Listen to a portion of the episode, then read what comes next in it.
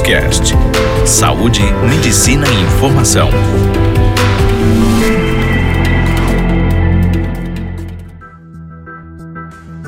Olá, eu sou Carla Giacominelli, fonoaudióloga, e eu vou falar para vocês hoje sobre paralisia facial. Fonoaudiologia. A paralisia facial ela é também corrigida por esses procedimentos musculares que o fonoaudiólogo faz. Às vezes o fisioterapeuta também faz isso, né? Mas é, o fonoaudiólogo também é capaz de atender essa patologia, né? Tem dois tipos de paralisia facial: a periférica, que ela atinge o nervo facial, e pode ser causadas por traumas, tumores ou infecções, e a central, que é uma lesão no cérebro causada por acidente vascular cerebral, AVC, um traumatismo craniano ou um tumor, um tumor cerebral. Na paralisia facial periférica, apenas um lado da face ou toda a face é afetada.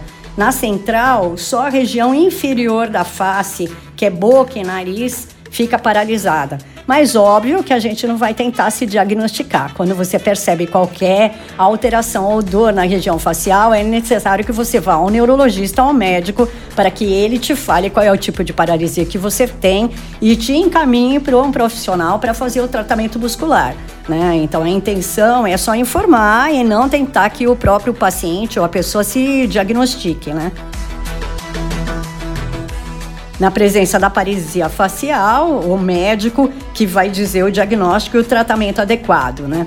O fonoaudiólogo ele trata das duas, o trabalho é feito em equipe, às vezes precisa de neurocirurgião, de otorrinolaringologista, e aí o fonoaudiólogo vai começar a reabilitar a função de fala, mastigação, deglutição, sucção e expressão facial, porque às vezes essas pessoas elas perdem o movimento que dependem da mímica facial, né? Essa mímica facial é alterada, né?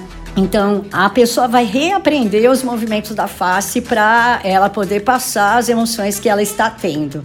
É um trabalho bem interessante porque o impacto que isso dá na vida da pessoa, no social, é muito grande, né? Espero que vocês tenham aproveitado essas informações sobre fonoaudiologia e tratamento. E a gente se vê nas próximas gravações do podcast.